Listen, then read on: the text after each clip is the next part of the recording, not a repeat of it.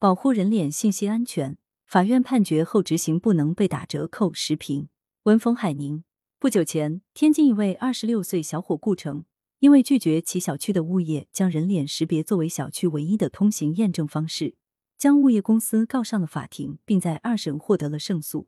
然而，二审法院五月下达判决。物业公司于判决生效之日起五日内删除顾城的人脸信息，并为其提供其他通行验证方式，但顾城七月份依然能够通过刷脸进入小区。这样的情况让顾城怀疑物业是否真的删除了他的人脸信息。九月四日，央视新闻，刷脸已经成为应用广泛的身份鉴定技术，其优点是比较方便、直观、成本较低，但也同时存在一些隐患。其中最大隐患是收集的人脸信息一旦泄露，将威胁到个人财产等安全。此前就发生过刷脸盗窃案。为保护个人选择权和人脸信息安全，我国通过《民法典》《个人信息保护法》以及相关司法解释，针对人脸信息形成全面系统的法律保护体系。小伙顾城之所以起诉物业公司最终胜诉，得益于相关法律。及最高人民法院关于审理使用人脸识别技术处理个人信息相关民事案件适用法律若干问题的规定，去年八月一日施行后，二审法院根据该司法解释第十条规定，要求物业公司删除顾城人脸信息，并为其提供其他通行验证方式。但法院判决后，物业公司是否删除顾城人脸信息值得怀疑。从理论上来分析，如果物业公司落实了法院判决。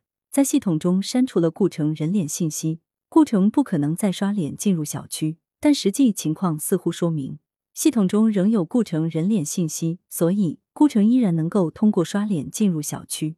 这显然让法院判决效果打了折扣。而且在对企业的采访中，记者侧面了解到，行业内没有严格执行删除的情况不在少数，这让人对人脸识别技术更加忧虑。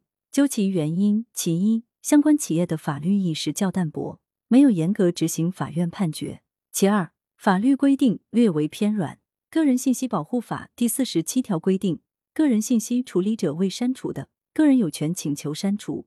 那么，某些企业就会以此为依据，等待个人请求删除。如果个人不请求删除，企业则不会主动删除。其三，履行个人信息保护职责的部门没有依法对相关企业实施监管。根据《个人信息保护法》第六十六条规定，有关部门对违反该法者，可责令改正、给予警告、没收违法所得；对违法处理个人信息的应用程序，责令暂停或者终止提供服务；拒不改正的，并处一百万元以下罚款；对直接负责的主管人员和其他直接责任人员，处一万元以上十万元以下罚款。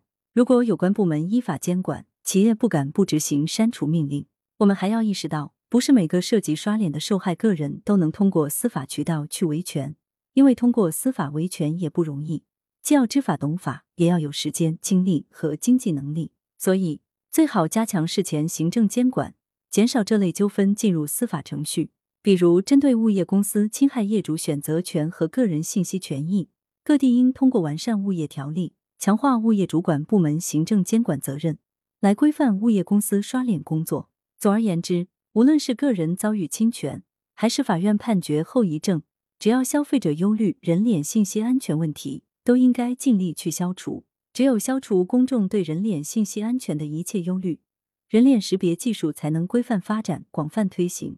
羊城晚报时评投稿邮箱：wbspycwb 点 com。来源：羊城晚报羊城派。责编：张琪、谢小婉。校对：彭继业。